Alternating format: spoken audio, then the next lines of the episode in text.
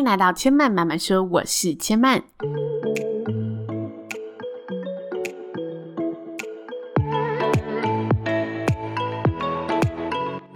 目前频道在 Apple Podcast、Spotify、KKBox 以及 Google Podcast 都听得到。喜欢的朋友，欢迎帮千嫚订阅并留言评论，让更多人可以认识千嫚慢慢说喽。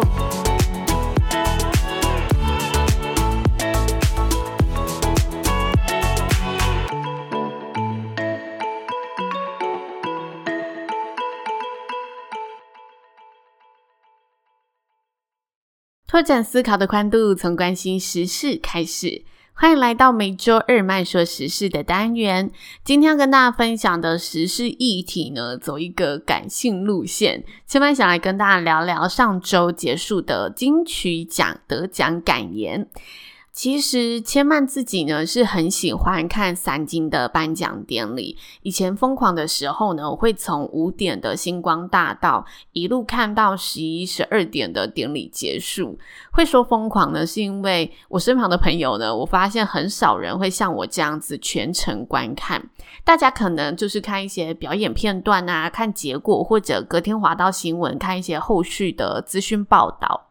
但后来，因为我工作的关系，都是在周末有主持的工作，所以这几年我都是找时间断断续续的在线上观看这些典礼。那我喜欢看这些典礼，最主要的原因。第一个是我自己本身的兴趣和专业，我很喜欢研究这一些典礼主持人，他怎么样用自己的风格，然后去画龙点睛的为整场典礼更加的加分。那再来呢，是我很喜欢看这一些典礼的细节是如何精准的被安排和呈现，包括近几年，我觉得金曲奖、金马奖、金钟奖，他们整个。动画的设计都是非常有创意的，包括它旁边的那些标语，都是会让你看得出来，它是万分用心的在发挥台湾独有的一些创意，跟融入台湾独有的一些元素。我觉得这些都是后来三金让我觉得更有吸引力的地方。那再来呢，是我非常喜欢看红毯主持人，他如何运用大量不同的词汇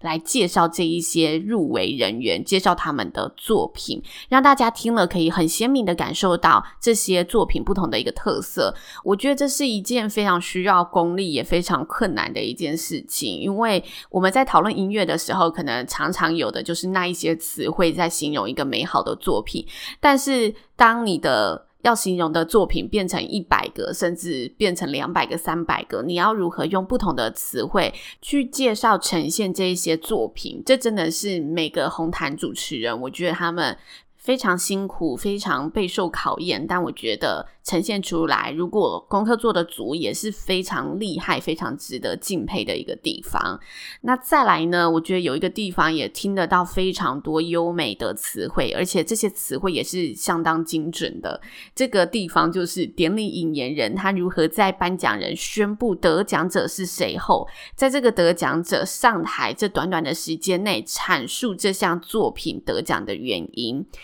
我怎么觉得这样叙述完，大家可能 有点不知道我说的是哪个环节？我来现场模拟一下，大家就知道我在说什么了。就是每次颁奖人他都会打开信封嘛，然后就说这一次，呃，二零一九年国语专辑奖得奖的是。然后就是说某某某哪一张专辑，然后这时候那个领奖人他就会从舞台下要跟旁边的拥抱一下，或者是不可置信的样子要走到舞台上。那这时候背景就会有个声音，就会说此张专辑蕴含着什么样什么样的含义，然后跟大家分享了世代的价值，叭叭叭。他会有简短的几句话，快速的告诉大家为什么这个作品会得奖。我很喜欢去听那几句话，因为我觉得那几句话通常都写得非常的有内涵，因为他的。遣词用句都是会让你一样可以很快速的接收到这个作品或者这个音乐人他想要传递给你的背后的一些精神。嗯，这是我看典礼里面非常喜欢去注重的几个环节。当然，我觉得大家看典礼一定也很喜欢看典礼里面的表演，这是很多观众都很期待的地方。但对我而言，表演是一个加分的吸引力，反而是我刚刚提到的这些内容以及。哦，刚刚有一个没提到，就是得奖人他如何在第一时间表达他们的情感，分享他们的得奖感言。这些不可控的得奖感言又常常可以成为亮点。我觉得这是典礼本身就让我会觉得非常期待的环节。那上上周的金钟奖我还没有看，因为那一个礼拜我刚好在工作。但今年的金曲，我觉得我自己很幸运赶上了尾声，在大约最后两个小时的时候 开始看了起来。其实当时因为我手边还有。一些工作的事项陆陆续续的在处理，但我就是忍不住打开还没有结束的金曲奖，然后收看线上的直播支持一下。然后我觉得这一看真的不得了了，因为大家知道典礼尾声通常就是越主流的一些大奖项嘛。然后我觉得这些得奖者的得奖感言每个都超精彩、超深刻。就即使我不太了解他们完整的作品，但我会忍不住被他诉说的精神理念和故事给吸引，而且被打动。所以今天我就想要来跟大家分享这些，即使你也许跟我一样没有听过这些音乐作品，甚至你是不认识这些得奖者的背景故事，但是你却可以在这短短他一分钟上下的一些得奖感言，感受到他背后的坚持和力量的这一些金句。那首先想跟大家分享的是最佳乐团得主灭火器。很多人认识灭火器都是因为《长途夜车》这一首神曲，或者是近几年他为民主发声的《岛屿天光》和前阵子为香港加油的一个《双城记》这首歌。灭火器其实他一直不避讳的在音乐上表达自己的一些色彩和立场，创作出的作品也总是有浓浓的台湾味，真实的传递出他们想传递的心声以及市井小民的一些心声。那主唱杨大正他在得奖时，我就截取我觉得最感动那一段跟大家分享。他说：“有些时候我在网络上看着键盘攻击，也会怀疑自己是不是像他们说的。”灭火器就是一个爱扯政治、爱消费台湾的烂团，但是谢谢金曲奖的背书，让我们知道这件事情绝对不是他们说的一样。我们可以站在这里，是因为我们很认真的做音乐，而且做得很好。因为灭火器他们就是在一些民主政治的事件上，总是非常勇敢的去表达出他们想捍卫的价值，所以当他们受大家欢迎的同时，也饱受了许多的批评。毕竟，对艺人来说，政治就是红色警戒般的敏感议题。网络的政治粉丝攻击起来，常常也会让人家觉得体无完肤。所以，当他说有些时候我在网络上看着键盘攻击，也会怀疑自己是不是像他们说的一样烂的时候，你会很能感受到他在捍卫自己信仰和价值的同时，背后所承受的一些自我怀疑。这是这段话里面我自己觉得最有感触、最深刻，想跟大家分享的内容。然后，灭火器的《长途夜车》这首歌以及《岛屿天光》，我觉得这两首歌真的是非常的好听，也分享给大家。但我相信一定很多人都听过啦。但这两首歌如果没听过的朋友，我觉得很值得去听听看。我自己觉得非常动人。那再来，我想跟大家分享的第二个金曲感言呢，是最佳国语男歌手奖吴青峰所说的话。我觉得青峰他常常一开口，你就会感受到他真的是中文系出身的高材生，就他的字字句句都非常的美。他说：“二零一九年对我而言是很特别的一年，因为我重新定义自己成为一位歌手，也重新定义自己看到的善恶跟人性。”接着他感谢了许多人，在最后一段之后，他说：“感谢环球音乐。”在我像是一个等待回收的垃圾时，给我一个家。尤其是梅，他在我完全不相信这个世界时，对我说：“你不想再做音乐没有关系，你不想跟任何人合作也没关系，但请你一定不要再也不相信人。”就因为这句话，我才把那个碎成一地的歌颂者一片一片的捡回来。成为大家现在听到的太空人，太空人是他这张专辑的名称。最后他说：“我也想要很自私的对自己说，我要谢谢自己没有被打倒，谢谢我自己死命的去唱歌，死命的继续歌颂。你很努力了，谢谢。”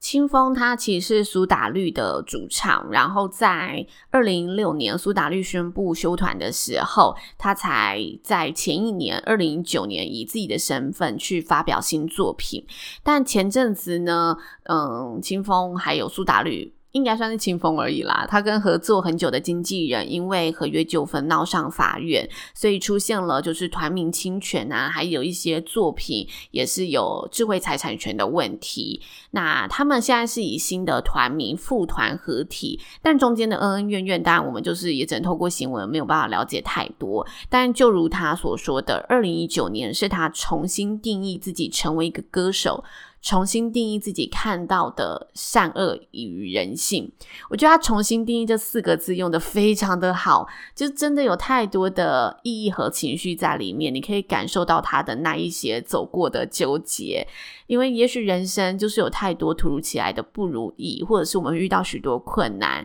但是当我们愿意去重新定义后，我们也会有自己的一片天地，只要我们不停止的去寻找脚步，勇敢的去探索和定义，一定可以为自己开创出未来的道路。这是我听完清风的得奖感言后，觉得非常有力量的一个原因，就是重新定义这四个字，也跟大家分享。那最后我想跟大家分享的是，今年得了三个奖项的阿宝，他得了最佳原住民专辑、最佳年度歌曲奖和最佳年度专辑奖。我没有看到他在原住民专辑奖的发言，然后我有看到的是他在年度歌曲奖跟年度专辑奖这两个发言。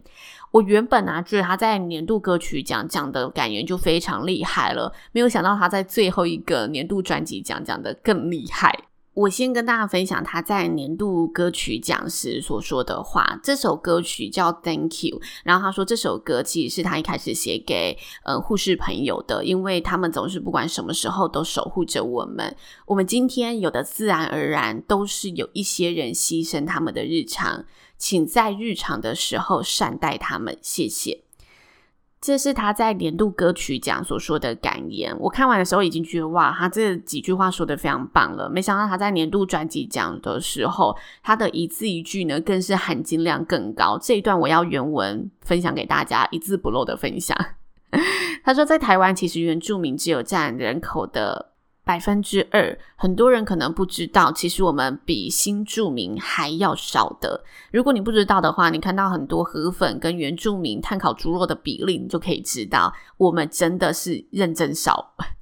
那我们要用什么方式让别人看到我们呢？我们有一点点艺术跟运动的天分，所以我想要告诉电视机前面所有原住民，不要浪费天赋，也不要依赖天赋。谢谢所有听过按下 Play 播放键分享的所有人，谢谢你们试图聆听你们不理解的东西。最后，我想要告诉大家，就这张专辑，希望你们可以多多了解少数人的生活。不只是原住民，还有很多少数。希望在这个作品里面，可以让你们窥探他们的生活，不用强迫自己热爱，起码可以去接触。从聆听的过程当中，在音乐里面，我们可以对话。希望我们能够多一点理解，少一点误解。真的很谢谢。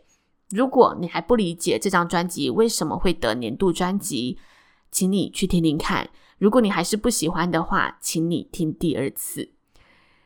这段话其实在网络上疯传，所以我不知道大家是不是已经看过这段话或者听过这段话。但是在这两个奖项的感言里面，我觉得有三句话让我特别特别的感动。第一句话是我们今天有的自然而然都是有一些人牺牲他们的日常，请在日常的时候善待他们。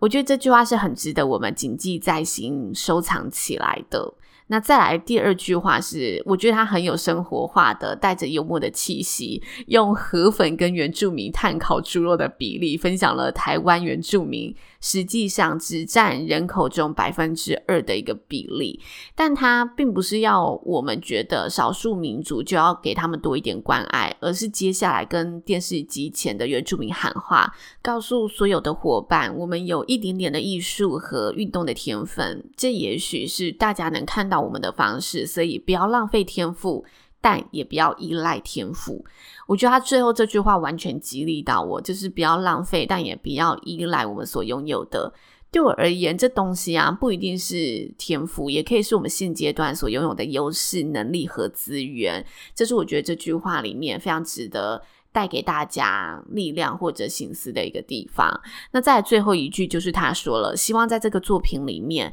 可以让你们去窥探他们的生活，不用强迫自己热爱，起码可以去接触。我觉得就如同大家会希望自己喜爱的世界能被多一点人认识一样。身为一位原住民，他也希望能让更多人认识他所喜爱的文化，所以他透过作品去传达这些内容。也许我们听了可能感受不深，或者听不懂，或者不一定有一样的共鸣和声音，但我们可以透过这些接触多一点认识和理解。